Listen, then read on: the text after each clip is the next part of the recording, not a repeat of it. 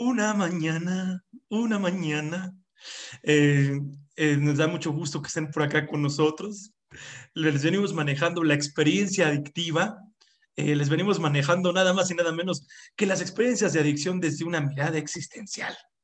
Así que, pues, agárrense que hoy vamos a platicar sobre un tema bien interesante que van a ser temas ejes que vamos a estar charlando a lo largo de este mes de junio que hoy empezamos. Primero de junio, nada más y nada menos que empezamos con el ombligo del año. Este, vamos a charlar sobre las adicciones y los padres. ¿Sí? Nada más y nada menos que las ventajas de tener un padre alcohólico.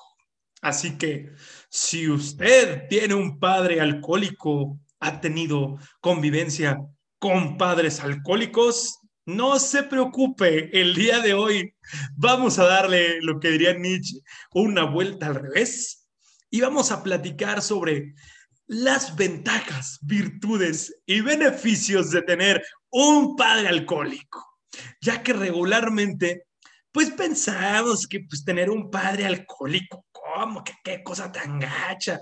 Es algo malo, es algo inadecuado, ¿no? Este, ¿cuántos de ustedes que han tenido estas experiencias, a poco no han pensado, ay Diosito, quítale a mi papá lo briago, ¿no? O a ver quienes están casadas con alcohólicos y dicen, ay Señor, y van así todos los años a la iglesia, van allá a la basílica. Virgencita, por favor, quítale a mi esposo lo borracho, quítale lo briagoberto, quítale lo licenciado ebrioles, ya quítale lo chupamaro. Queremos que esta persona, esta persona de nuestra familia, se le quite lo, lo borrachales. Porque inmediatamente vemos, pues bueno, por cuestiones de, de las historias que se dan en la, la cultura pop, la cultura popular, pues pensamos que, tener un padre alcohólico o tener un familiar alcohólico, pues es algo muy, muy gacho, ¿no? Y pues sí, eh, tiene obviamente como todo sus polaridades, sus contrastes que pues a nadie le laten, pero estaría padre también que hoy nos abriéramos a la posibilidad de reflexionar. Claro, esto desde una perspectiva existencial, no nada más porque pues, así como así, nada más porque así se nos antoja, hablar sobre las ventajas de tener un padre alcohólico. Así que pues en este mes del padre, que se vienen ya los festejos del Día del Padre, no se separen y no se alejen de este podcast de Sin Filtro, que vamos a platicar sobre esto. ¿Y usted tiene un padre alcohólico? ¿Ha tenido relaciones con algún familiar alcohólico que sea padre? Para que podamos charlar aquí, ya saben, pónganos sus opiniones, pónganos sus perspectivas, compártanos lo que ustedes piensan y vamos a, charlar sobre eso al respecto aquí en Adicciones. Eh, este, Pueden poner aquí sus comentarios. Les pedimos por favor, ya saben que no se ofrecen para que podamos hablar al respecto y ampliar un poco más las perspectivas. Entonces, pues, eh, sin más preámbulo, Envíenos sus correos también a adicción.es.com. Estamos en Instagram como adicción-es también para que nos den ahí follow. Y aquí en Facebook como adicción.es.gestaltung. Para que no se anden freseando, por favor, y para que no se anden cotizando y nos den follow a nuestras redes sociales. Y pues ya saben, este, uno, uno vive del, del follow, así que por favor denos like y síganos en nuestras redes sociales. Y va pues, entonces, ustedes quizá han tenido familiares con estas condiciones de adicción, conocen a alguien que ha estado en esas condiciones adictivas, en esas experiencias de adicción. Eh, y en este caso del cual hoy vamos a abordar, el alcoholismo.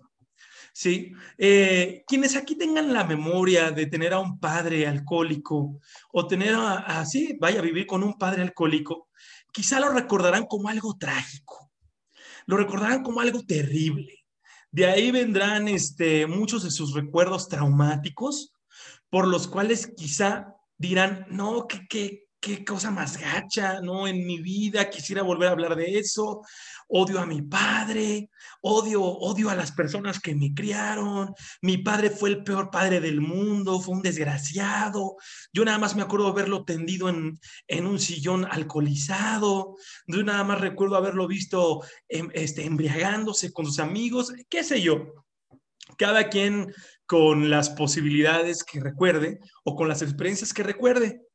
¿Hasta dónde ustedes podrán permitirse en esta transmisión de hoy, pues abarcar otros momentos donde vamos a ir hablando sobre estas ventajas? Por ejemplo, ¿qué tanto podemos justificar muchos de nuestros fallos, muchos de nuestros errores y fracasos el día de hoy como personas ya adultas, aunque no nos comportemos a veces como tal, siempre echándole la culpa a nuestros padres alcohólicos. Es decir, gracias a que en mi historia de vida tuve un padre alcohólico, hoy puedo justificar que estoy teniendo X o Y fracasos en mi existencia. Porque una de las ventajas que nos da el hecho de tener a un familiar que ha consumido adicciones perdón, que ha estado en, adicciones, sobre todo cuando hablamos de alguna figura de crianza, es que de ello nos podemos arraigar para justificar y para proyectar nuestra responsabilidad del día de hoy al no hacer nada o, al no hacer mucho de nuestra vida. No dudamos por esto que sí, sin duda, muchos de nuestros miedos, temores, se desencadenan de haber tenido padres violentos, de haber tenido padres eh, desobligados, de haber tenido padres ausentes. Pero hasta dónde también desde ahí podemos comenzar a justificar nuestro fracaso en el presente. Para decir esto, para muestra un botón, vamos a comenzar con una de las primeras ventajas de tener o haber tenido un padre alcohólico. Para que preparen sus regalos, en estos festejos que se aproximan y pueden quizás hasta agradecerles a estos padres que tanto han acusado durante tanto tiempo. Uno de ellos es que una de las ventajas que me da tener un padre alcohólico es, por supuesto, y es una de las más obvias, es que yo puedo garantizarme una vida alcohólica también. Es decir, haber tenido un padre alcohólico a mí me da por añadidura ya el permiso para ser un drogadicto o un alcohólico. Porque me voy a poder agarrar del argumento de la herencia o de la biología. Si el día de mañana yo empiezo a experimentar con drogas o con alcohol, voy a poder explicarme la realidad diciendo, bueno, pero pues es que mi papá fue alcohólico. Entonces, pues como mi papá fue alcohólico, pues yo soy alcohólico. Y es más, me puedo agarrar hasta de la historia familiar. Si mi abuelo fue alcohólico, si mi bisabuelo fue alcohólico, puedo proyectar en tantos padres yo tenga conocimiento en mi historia genealógica para poder decir, pues ¿cómo no voy a ser alcohólico yo? Si en mi familia todos eran una bola de borrachos, desde mi tatarabuelo hasta mi bisabuelo, mi abuelo, mi papá, pues por supuesto que yo voy a ser alcohólico. Tener un padre alcohólico me garantiza a mí poder fracasar en la existencia siendo un alcohólico. Me garantiza a mí poder fracasar en la vida siendo una persona consumidora de sustancias. Entonces, cualquier intento de superarme, cualquier intento de sobresalir, cualquier intento para poder salir adelante, me va a poder ser frustrado diciendo que yo soy un alcohólico por automacia. Hay un experimento que hicieron en la UNAM donde experimentaban con hermanos gemelos. A los hermanos gemelos les colocaban el siguiente patrón, el siguiente, digámoslo, eh, sí, experimento. Colocaban a investigar sus vidas en el desarrollo social y pasaba que uno de los hermanos desarrollaba alcoholismo y otro de los hermanos no lo desarrollaba. Ambos, obviamente, eran hijos de un padre alcohólico. ¿Qué es lo que hacía que un hermano era alcohólico, a pesar de ser gemelo, y el otro no lo era. Al contrario, era deportista, era una, una personalidad pues, muy sana, era muy estudioso, y el otro era alcohólico. ¿Por qué un hermano gemelo desarrollaba totalmente la atención en las adicciones y el otro en la vida académica? A pesar de que los dos eran hijos de un padre alcohólico, el argumento de que porque mi padre es alcohólico no basta. Era porque yo lo elijo. Soy alcohólico porque yo lo elijo. Sin embargo, en nuestra cultura nos encanta decir que como mi padre fue alcohólico, yo ya tengo el permiso social para ser alcohólico. Además de que ser hijo de un alcohólico me da cierta aceptación cuando yo sigo su ejemplo. Dicho de otra manera, si yo soy alcohólico igual que mi padre, voy a obtener ciertos reconocimientos. Qué cabrón es ver que los papás en México o en gran parte de Latinoamérica reconocen el alcoholismo de sus padres más que una buena calificación. Reconocen el alcoholismo de sus hijos más que un título profesional. En muchos casos en México, el padre celebra más la misoginia, el alcoholismo y la violencia que su hijo ejerce antes que un título profesional. Los padres en México están más atentos a cuidar la masculinidad co-construida en sociedad de su hijo a que su hijo destaque en otros planos. Dicho de otra manera, estoy más atento a que mi hijo sea un mujeriego, borracho y violento, a que destaque en áreas laborales o profesionales. Así de cabronamente está la situación en nuestro México, en, muchos lados en, en Latinoamérica. Pareciera ser que el alcoholismo se premia. Pareciera ser que muchos padres en México condenan el alcoholismo en sus hijas, pero lo premian en sus hijos. Cuando ven que su hijo se pone su primera borrachera, se pueden asustar, pero después cuando ven que sus hijos empiezan a volver borrachos es, bueno, mi hijo ya es un buen tomador, ya me cumplí como padre. Pero si su hija hace lo mismo, comienza inmediatamente una presión y una persecución y un desprestigio hacia su hija. Segunda ventaja, siguiente ventaja de tener un padre alcohólico. Recuerde que no todo está perdido. ¿Sí? Otra de las ventajas de que usted tenga un padre alcohólico y gran ventaja de que usted tenga un padre alcohólico es que usted va a poder echar la culpa a su hijo, va a poder echar la culpa a su, a su padre de su fracaso en las relaciones de pareja.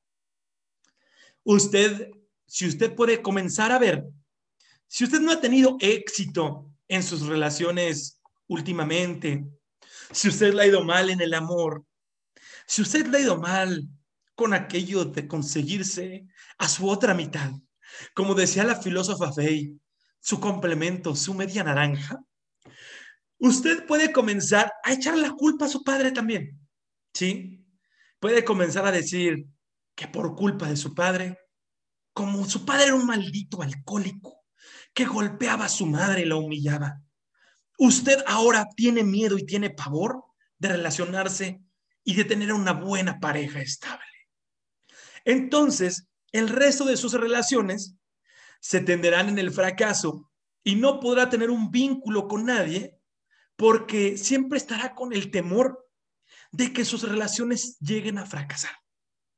Y entonces usted así puede ir de relación en relación, de flor en flor, de fracaso en fracaso, y podrá siempre justificar a que fue debido a su padre alcohólico.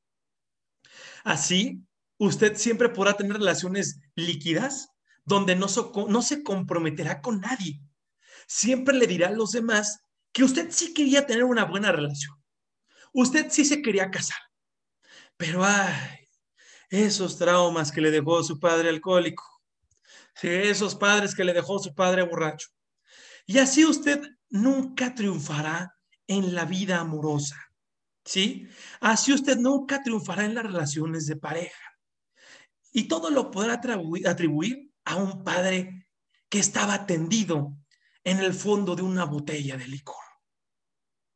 Así también, recuerde que podrá por X oye, siempre obtener la siguiente ventaja que viene a continuación. Siguiente ventaja de tener un padre alcohólico. Usted podrá ser un miserable en su vida profesional. Usted podrá ser un miserable en su vida académica. Si usted no quiere salir adelante, le da hueva a estudiar, es usted un huevón, un conformista, un mediocre, ¿sí? una persona que le da holgazanería, no quiere salir adelante, se conforma con lo poco, con lo menos, se conforma únicamente con lo que alcanza. Ah, como dicen por ahí nuestra cultura, lo decimos por aquí en nuestra cultura, pal taquito, hay sacar, pues aunque sea para sacar el día, ¿sí? Y no le interesa salir adelante, no le interesa que sea alguien de reconocimiento, alguien que tenga cierto prestigio en lo que sea que usted haga. Eureka. Podrá usted echarle la culpa a su padre. Podrá decir, si no fuera porque mi papá fue un pinche borracho, malviviente, huevón, alcohólico, que estaba todo el día en las cantinas, yo hubiera sido alguien que hubiera tenido éxito en la vida. Cada que usted tenga un fracaso, cada que usted esté tendido en la lona lloriqueando porque fracasó en la vida, siempre podrá recurrir a proyectar su culpa, su responsabilidad en su padre. Recuerde, sea siempre incisivo e insistente en decir, como mi padre fue un borracho, yo fui un pinche mediocre. Sí, pues es que mi padre no me dio ejemplos buenos. Sí, es que mi padre no me dio un buen ejemplo, ni modo. Este, ahora tendré que ser mediocre como él.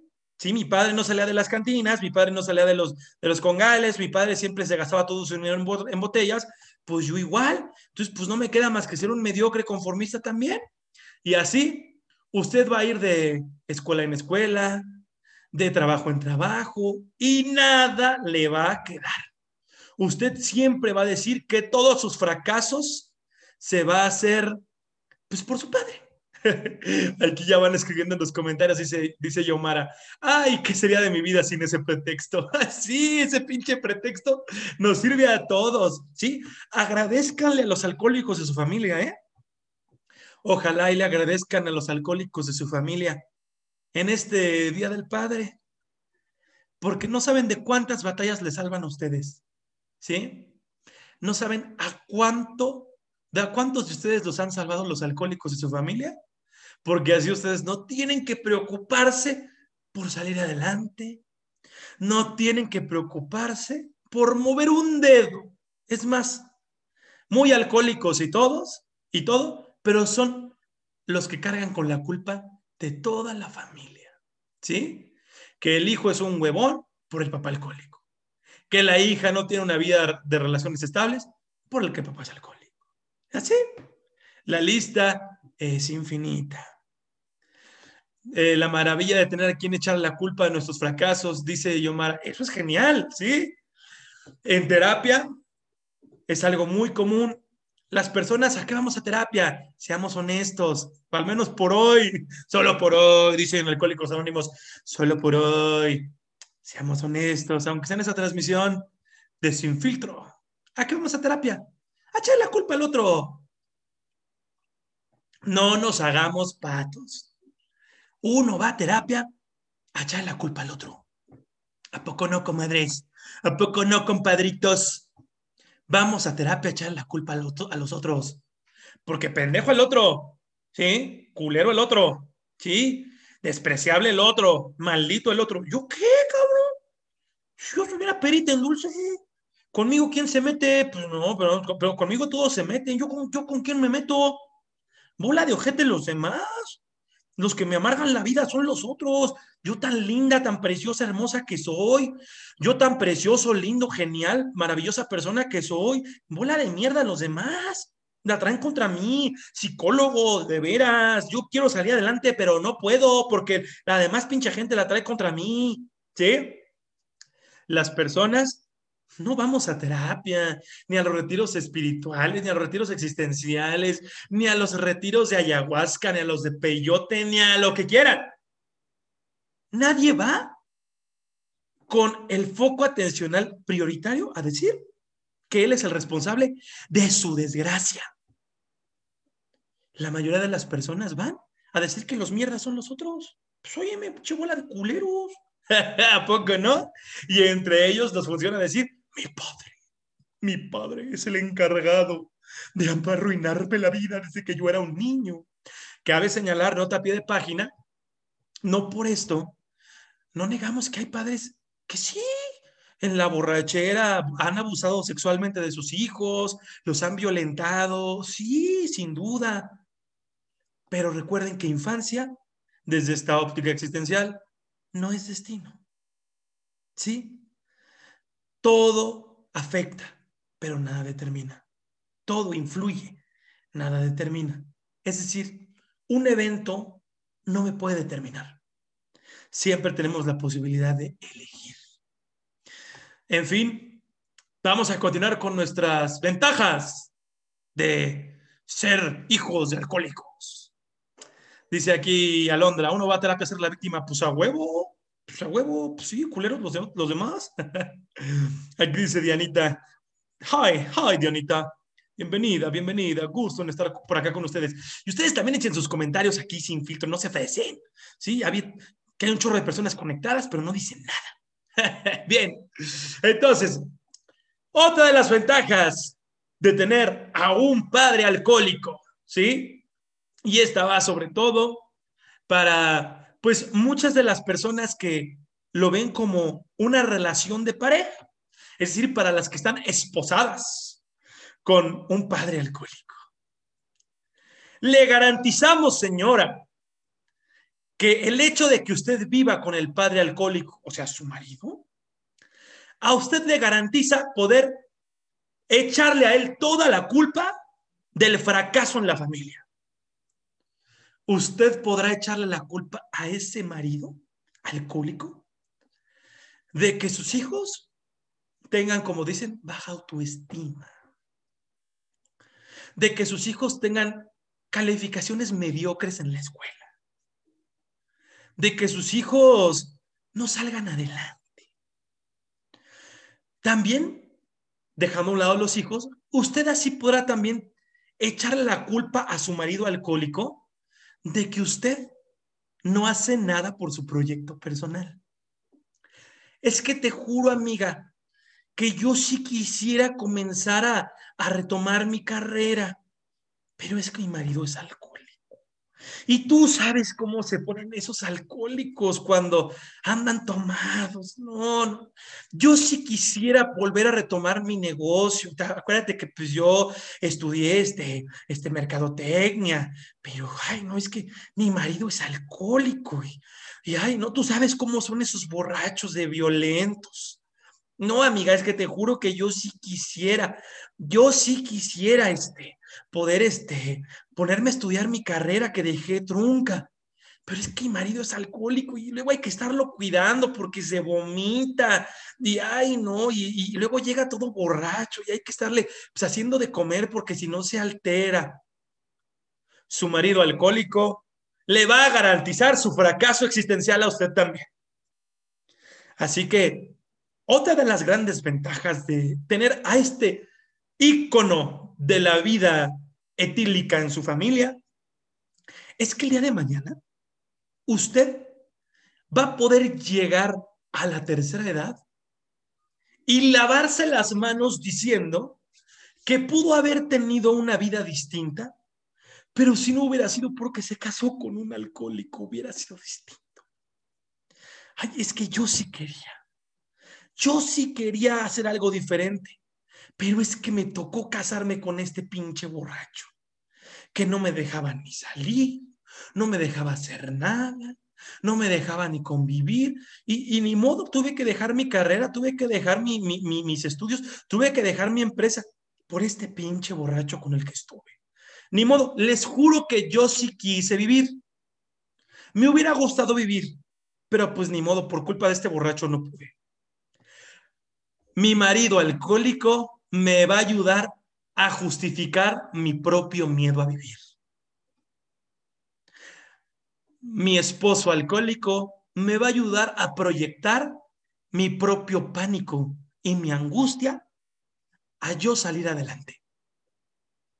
Entonces siempre voy a estar condenada a él y le voy a poder proyectar a él toda mi responsabilidad de que yo no tengo el coraje para hacerme responsable de mi existencia.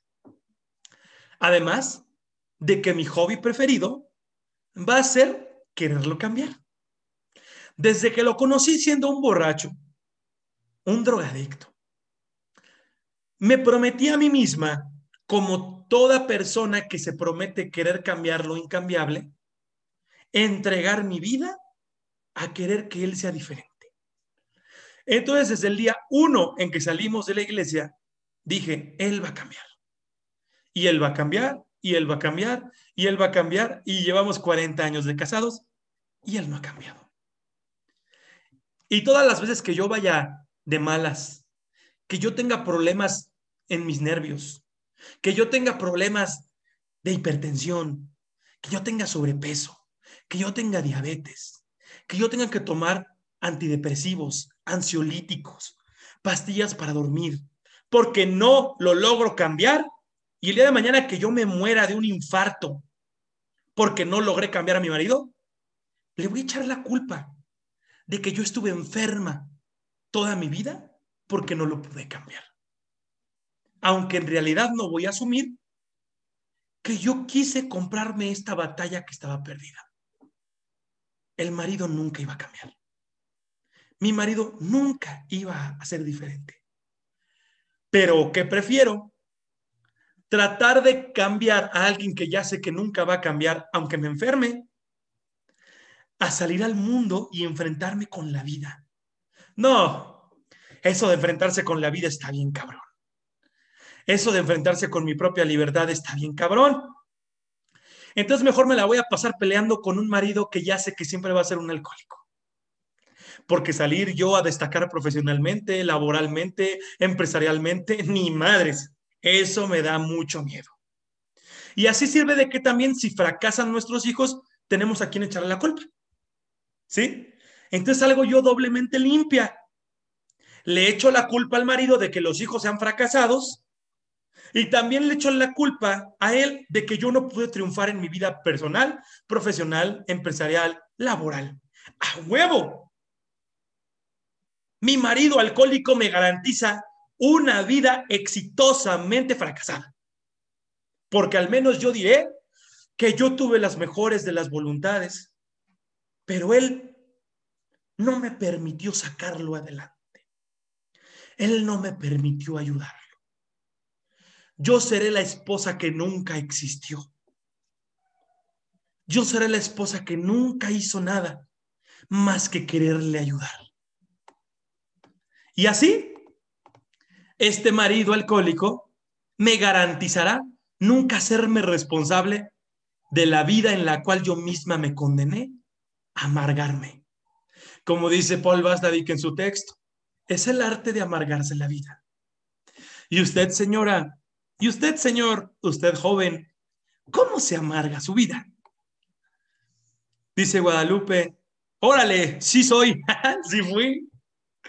Eh, lo más fácil es responsabilizar al otro, deslindarse de lo que significa realmente tomar una decisión y hacerle tomar con sus pros y sus contras. Claro, es un acto de mucha valentía, pero somos muy cobardes. Por supuesto, el acto más valiente no es dejar al marido alcohólico. El acto más valiente es, ¿qué voy a hacer con mi vida cuando dejo al marido alcohólico? Y ahí es donde por eso muchas mujeres recaen. Por eso muchas mujeres regresan con el marido borracho, el marido drogadicto. Porque qué pinche angustia, ¿qué hago con mi libertad? ¿qué hago con ella? Y ahora si fracaso en mi vida, ¿a quién le echo la culpa? Si ya no tengo al marido, ¿a cuál le voy a echar la culpa de que yo no puedo hacer nada? ¿Sí? Me voy a tener que enfrentar con el peor enemigo que está dentro de mí. ¿Sí? Porque ahora mis temores son propios. Mi miedo es propio. Mi angustia es propia. Ya no es aquel se vaya a enojar porque está borracho. Ya no es aquel me vaya a golpear porque está tomado. Ya no es aquel se vaya a poner violento porque viene todo drogado. No, ahora soy yo. Yo sola contra mi responsabilidad de que el tiempo se me acaba y me voy a morir. ¿Y qué hago con mi tiempo de vida? Y es algo con lo que no muchas personas quieren verse. Dice, hoy voy a cambiar la filosofía de D'Alessio, ¿sí? Dice aquí los comentarios que están llegando. Dice la Mere, nada más pones emoticones, Mere, eso no es decir nada. Suelta la sopa bien, por favor, ¿sí? Si vas a contar el chisme, cuéntalo completo. Em, la vida exitosamente fracasada. Sí, claro, dice, dice Claudia, me encantó esa frase. Y es que es una realidad, ¿sí? ¿Por qué exitosamente fracasada? Porque así yo ya me puedo garantizar que tuve éxito en el fracaso, que yo me firmé por contrato frente a notario desde el inicio. Yo ya sabía que esto iba a fracasar, por eso tuve éxito, ¿sí? Porque además de que yo ya sabía que esto iba a fracasar, además lo asumí, aunque no me quiera hacer, aunque me quiera hacer pato, yo ya sabía que esto iba a fracasar. Pero ahí voy. ¿Por qué? Porque es un fracaso al cual no estoy, es un fracaso del cual voy a poder culpar a otro. Es un fracaso del cual voy a poder responsabilizar a otro, que no es lo mismo un fracaso del cual voy a tener que hacerme responsable yo misma, yo mismo. Un fracaso al cual no le puedo echar la culpa a nadie. Esos fracasos sí están cabrones, porque entonces ¿con quién me volteo? ¿A quién le echo la culpa? No, discúlpenme, de eso yo no quiero saber nada. De eso preferimos no saber nada porque duele, Duele saber que nosotros solitos nos ponemos la soga al cuello y somos nuestros propios verdugos. Duele saber que nosotros somos los responsables de ponernos una vida miserable. ¿Sí? Entonces mejor, bendito padre alcohólico, bendito, bendito marido alcohólico, alabado sea que nos viene a rescatar y le podemos echar la culpa de nuestra miserable de nuestro fracasado o de nuestra amarga existencia. ¿Sí? Aquí dice Héctor, mi padre es alcohólico. Pues esperamos, Héctor, algunas de las reflexiones de aquí estén siéndote de utilidad. Eh, luego aquí también van mencionando Montserrat, claro, la esposa siempre es la víctima de ese mal hombre. Sí, sí. Incluso vean cómo hay muchos centros a nivel social. Centro de atención a víctimas. ¿Sí? Desde que tú entras ahí, fíjense, la cultura lo ve así, el centro de atención a víctimas. O sea, desde que yo cruzo esa puerta, yo doy por hecho que yo no asumí estar en esa relación, ¿eh? Porque yo soy víctima. Vengo al centro de atención a víctimas, a que me escuche un psicólogo o una psicóloga como víctima. Desde que la persona cruza ese umbral, asume que él no tuvo nada que ver, ¿eh? Es una víctima, ¿sí? Ella no tuvo nada que ver, ¿sí? Sería distinto si pusieran centro de atención a corresponsables de la violencia. Sería distinto si pusieran ahí centro de atención a corresponsables de las experiencias violentas, ¿sí? Pero es centro de atención a víctimas. O sea, desde ahí ya es, pobrecito, pobrecita, cuéntame, ¿qué te hicieron? ¿Sí? a ver, ¿Quién asumiría que no es, no es totalmente víctima? Como dice el SART, mitad víctimas, mitad cómplices. ¿Sí? ¿Usted eligió meterse ahí, sí o no? Entonces, a ver, no negamos que sí hay situaciones donde qué poca madre, ¿sí? Yo no lo veía venir, pero créanme que son contadas, ¿eh? ¿Sí? Eh, Marco Antonio dice, Israel puede ser también lo contrario, que esa condición sea la experiencia diferente para uno, ¿sí? Claro, o sea, pongo ahorita ejemplos porque en la generalidad nuestra cultura es mayormente alcohólica en los hombres. Pero sí puede ser distinto también. También hay muchos hombres violentados, también hay muchos hombres que están este, desposados de mujeres alcohólicas, drogadictas. Y sí, la experiencia también puede ser a la inversa. Siempre, sin duda, siempre es posibilidad. Recuerden que en las perspectivas existenciales, es todo posibilidad. No nos cerramos. Nada está cerrado. Siempre todo está dispuesto a replantearse. No hay una verdad. Hay muchas. Dice Brenda Consuelos. Yo sí dejé a mi esposo alcohólico y ahora yo soy la mala y la que no tiene humildad según su familia. Claro, porque ya no tenemos enfermera para que nos cuide a nuestro borrachín. Y ahora, ¿quién va a ser la encargada 24 horas, 7 días de cuidar a nuestro alcoholiquito? ¿Sí? Porque tú eras la que le aguantaba. ¿Quién, ¿Quién le va a aguantar su mal humor? ¿Quién le va a aguantar su cruda? ¿Quién le va a aguantar su, su, su lapsus, este, sus lapsus? ¿Quién le va a aguantar su delirium tremens? ¿Quién lo va a llevar al hospital cuando esté todo tembloroso? ¿Quién lo va a llevar a la clínica? ¿Quién lo va a aguantar todo pinche, ¿quién lo va a aguantar todo pinche insoportable? No, mija.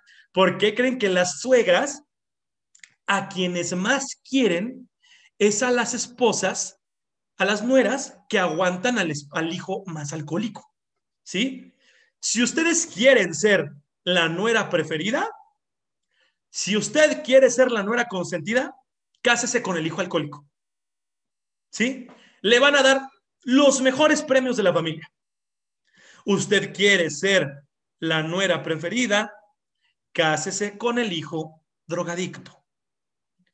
La, la, suegra la va a consentir, la va a mimar. Sus hijos no van a tener ningún problema económico. Les van a resolver todo. ¿Para qué? Para que usted no se vaya y siga aguantando al pinche hijo malcriado que tiene. ¿Sí? Así que usted sabe. Nada más que eso sí, pague el precio, porque ese marido nunca va a cambiar. Se lo digo, para que luego nos vengan con sorpresitas. Ay, es que yo pensé que iba a cambiar después del matrimonio. Ja, ja, ja. Sí, es el típico. Va a cambiar después del matrimonio. Lo más fácil es responsabilizar al otro, deslindarse de lo que significa realmente tomar una decisión, dice Alondra, y hacerse frente con sus pros y contras, actos de mucha valentía. Somos cobardes, sí, sin duda. ¿Sí? Dice la Miriam, ya lo pasado, pasado. Está bien, ya lo pasado, pasado. Sí, los asuntos inconclusos se quedan inconclusos y los asuntos concluidos, pues ya, ¿para qué chingados? Pero este, aquí van poniendo, yo elijo meterme ahí porque me gusta lo intenso, lo fuerte, lo sabroso. Pero fíjense cómo son mañosas. Bueno, no generalizo, pero ahorita en el caso de la compañera Alondra que pone eso, hay muchas otras formas de ser intensos. ¿Por qué con un drogadicto? ¿Por qué con un alcohólico? Puedes conseguirte intensos, no sé, una persona que practique un deporte intenso, un deporte extremo. ¿Por qué no alguien que sea extremo? Porque es alpinista, es senderista, es deportista extremo. Esos también son extremos, pero no, fíjense, un drogadicto, un alcohólico. Pero bueno, como dice en la película de Amarte Duele, si te gusta el frijol, mija, date, ¿sí? Nada más, como todo, tenemos que pagar el precio, ¿sí? Hay que pagar el precio. Dice aquí nuestro compadre Gabriel, ¿y cómo se trabaja ese punto que acabas de comentar? De qué poca madre, yo no lo veía venir, ¿sí? Una vez que la persona toma conciencia de con quién está, ¿sí? Digamos que sí fue víctima, entre comillas, es víctima, entre comillas, de la situación. ¿Para qué quieres estar con esa persona? La persona es tomar conciencia de qué te está haciendo ahí. ¿Sí? Digamos que fue una persona que nunca vio un rasgo, nunca vio un signo, nunca vio que esta persona podía llegar a violentarla, agredirla, este, reprimirla, lo que fuera. Ok, digamos que sí fue víctima totalmente, ¿sí? Nunca vio una seña. Una vez que ya lo viste, ¿para qué estás ahí? Es invitar a la persona a la toma de conciencia de, bueno, y ahora que tomas conciencia de que esta persona es así, elige, ¿sí? Eh, son las premisas de Kierkegaard, el dilema. Tomas a esta persona con lo que hay, pero toma conciencia de que una vez que ya ves lo que es, ya no eres víctima, ¿eh? Eres ya un copartícipe, un corresponsable. ¿Sí? O la otra, renuncias. Porque nunca va a cambiar. ¿Sí? Por eso dicen que si violenta una vez, pues quién sabe si lo vuelve a hacer, ¿eh? Es muy, muy, muy posible que sí. Corresponsabilidad, dice Claudia, retomando al igual que tú, Vaslavic, nos dice que las conductas siempre son complementarias, aunque nos duele tanto no ser víctima. Pues sí, nos gusta ser víctimas porque la víctima siempre se dice a sí misma, pobre de mí, ayúdenme, el mundo es el malo. Y cuando somos responsables, asumo que yo también tuve que ver. Entonces el otro ya no es el malo que me, que me pisotea la vida. Yo también asumí, el, asumí estar con esa persona a un costo.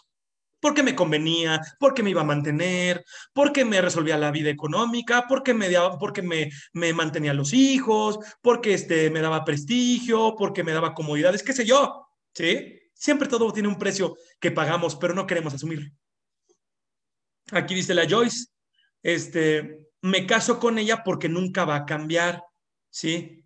Eh, hombre, me caso con ella porque nunca va a cambiar. Mujer, me caso con ella, me, me con él porque seguramente va a cambiar, ¿sí? La idea del hombre es cosificar a la mujer y la mujer es que él llegue a cambiar algún día, pero pues ni una ni otra va a pasar. ¿sí? Vivimos todos en planos totalmente distintos.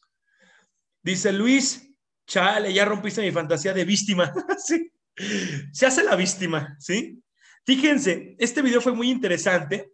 La señora que hizo famoso este meme donde, para mí, ¿qué hace? Se hace la víctima, ¿sí? Fue un fenómeno muy interesante de la proyección. Esta señora, si recuerdan el, el, el video que se hizo tan viral, donde decía, para mí que esa mujer se hace la víctima, ¿Sí? Curiosamente, la señora después dijo que porque la exhibieron en redes, quería que le compraran una casa y un coche y se puso a llorar. Por algo vemos, lo, pero por algo decimos las cosas. Ella habló de las víctimas porque ella se vive así. Ella empezó acusando a las víctimas y después acabó viviéndose como una víctima pidiendo que le dieran una casa y un coche porque pobre víctima. ¿Sí? Nosotros no hablamos de lo que no conocemos. Así como yo pues, les hablo en adicciones, les hablo de vivencias de familiares, de experiencias alcohólicas, padres, hijos, pues ¿por qué será? ¿Sí? Luego dice el Eduardo, ¿qué pasa si los dos son alcohólicos? ¿Quién es la víctima? Ah, los, los roles se juegan, los roles se intercambian, ¿sí? A veces soy yo, a veces, a veces somos los, pero no pueden ser los dos. A veces soy yo, a veces eres tú. No viene, no tiene que ver exactamente con el consumo. Es, podemos ser los dos drogadictos, pero tiene que haber un sádico y un masoquista. ¿Sí? Podemos los dos meternos heroína, tachas, lo que quieras, pero tiene que haber un sádico y un masoquista. Tiene que haber alguien que me chingue y alguien que chingue. ¿Sí? Y por último, dice aquí la Nix, detrás del distanciamiento de un hijo a su padre alcohólico, hay algo malo para el desarrollo. Ah, y aquí volvemos al punto. Y vean cómo es tan difícil quitarnos los tabús. ¿Sí? Hay algo malo para el distanciamiento, pero malo para el desarrollo del hijo. ¿Sí? Es que no lo sabemos. No podemos averiguarlo. Eso solamente el hijo lo sabrá. Pero vivimos con la continua idea de que el padre alcohólico es malo. ¿Y si es bueno? ¿Sí? ¿Y qué tal si es lo mejor? ¿Qué tal? Les voy a poner el siguiente planteamiento a las personas que nos escuchan este día. ¿Ustedes creen que tener un padre presente o han creído que tener un padre presente es lo mejor? No lo saben. Ustedes no saben si estarían mejor si su padre nunca ni siquiera les hubiera dirigido la palabra. Hoy tenemos lo que, lo que mejor creemos que nos ha ido en la vida. Cada quien vive con lo que cree que es mejor. Pero ustedes no saben si les hubiera ido mejor si su padre ni siquiera les hubiera hablado. ¿Sí? Pero vivimos con la idea neurótica de que mi padre tuvo que haber estado conmigo. Y neta que hay padres que es mejor que mejor ni se hubieran aparecido en nuestras vidas. Neta que hay padres que es mejor que mejor, perdón, neta que hay padres que lo mejor hubiera sido que ni se nos hubieran acercado, ¿sí? Pero es la idea neurótica de la familia ideal, la idea neurótica de que la familia tiene que estar junta. Hay hijos que aborrecen el día en que conocieron a sus padres, pero es la idea de tienes que amar a tu padre. Es tu padre. Tienes que amar, es tu padre. ¿Por qué chingados tengo que amarlo? No tienes que amar a tu padre. No tienes que amar a tu madre. Y hoy que estamos en el tema del Día del Padre, bueno, los temas que se van a venir el Día del Padre por el mes, ustedes no tienen que amar a sus padres. Sí, si quieren pueden amarlos, ¿eh? les damos esa pauta, al menos aquí en adicciones. Si allá afuera quieren andar en la hipocresía y en la fantasía, está bien. Pero ustedes no tienen que amar a sus padres. Si quieren, háganlo. Y si no les sale y tienen que forzarse, dejen de mentirse, dejen de engañarse y mejor aléjense. Por último, vamos con un comentario que dice, ¿qué opinas de la famosa frase, yo le enseñé a mi hijo a tomar, prefiero que se ponga mal en la casa? Pues es algo muy común. Los padres, como lo mencionaba al inicio, prefieren, celebran en muchos casos que sus hijos consuman, porque es una forma en que yo me relaciono con mi hijo. Cuando no tengo de qué hablar con mi hijo, cuando mi hijo empieza a crecer y ya no quiere jugar conmigo, ya no me puedo comunicar con él. La única forma en la cual puedo relacionarme con mi hijo es alcoholizándonos. Qué cabrones que nuestra cultura está muda, no tienen nada que decir. Los padres no tienen, no tienen idea de cómo hablar de emociones con sus hijos, que la única forma en la cual pueden acercarse es embriagándose. ¿Sí? Entonces, como solamente me puedo acercar a mi hijo poniéndonos hasta la madre, por eso es el padre donde dice que mi hijo chupe. Y mejor que chupe aquí, porque está conmigo. Que se embriaga conmigo. Y aquí yo lo cuido. ¿Sí? Es una forma en la cual los padres en nuestra cultura se acercan a sus hijos, poniéndose hasta la madre. ¿Sí? Y así veamos cómo las adicciones también son un puente para expresar cariño, aunque no nos gusten. Pero como nadie le gusta hablar de lo que siente, de lo que piensa y de lo que está experimentando, si no es alcoholizado, pues tenemos que embriagarnos todos. Embriagaos, dice el poema de, poema de Charles Baudelaire. Embriagaos, ¿sí? De poesía, de vino o de virtud, pero embriagaos. Así que hasta aquí una pequeña reseña de las ventajas de tener a un padre alcohólico. Así que si usted tiene un padre alcohólico y le anda echando las culpas, responsabilidades de todas sus miserias, quizá podría usted dejar de proyectar un ratito y volcarse hacia usted y replantearse que quizá ese padre no es tan malo. Quizá le haya ayudado a usted a salvarse el pellejo, ¿eh? Quizá le haya ayudado a usted a justificar muchos de los pasos que usted no quiere dar, a justificar muchas de las cosas que usted no quiere hacer y a quedarse enanito o enanita en su vida. Y así toda su vida va a seguir diciendo, si no hubiera sido porque mi padre fue un alcohólico, yo estaría mejor. A mí me hubiera ido mejor en la vida. ¿Quién sabe? Es muy posible que sí. Así que pues con esta reflexión nos vamos.